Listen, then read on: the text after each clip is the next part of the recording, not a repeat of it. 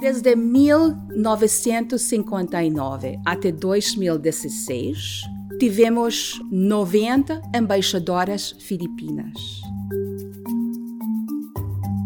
A introdução da educação norte-americana nas Filipinas ajudou a sociedade filipina para ser mais aberto e tem mais oportunidades para profissionais. Somos mais mulheres, filhas, e então tem essa outra perspectiva ao trabalho.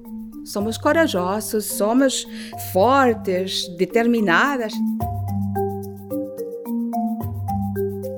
Não diz que um, um homem cônsul já não pode fazer a mesma coisa, Sim. mas tem aquela extra touch, um Sim. toque especial ah, ah. que podemos identificar.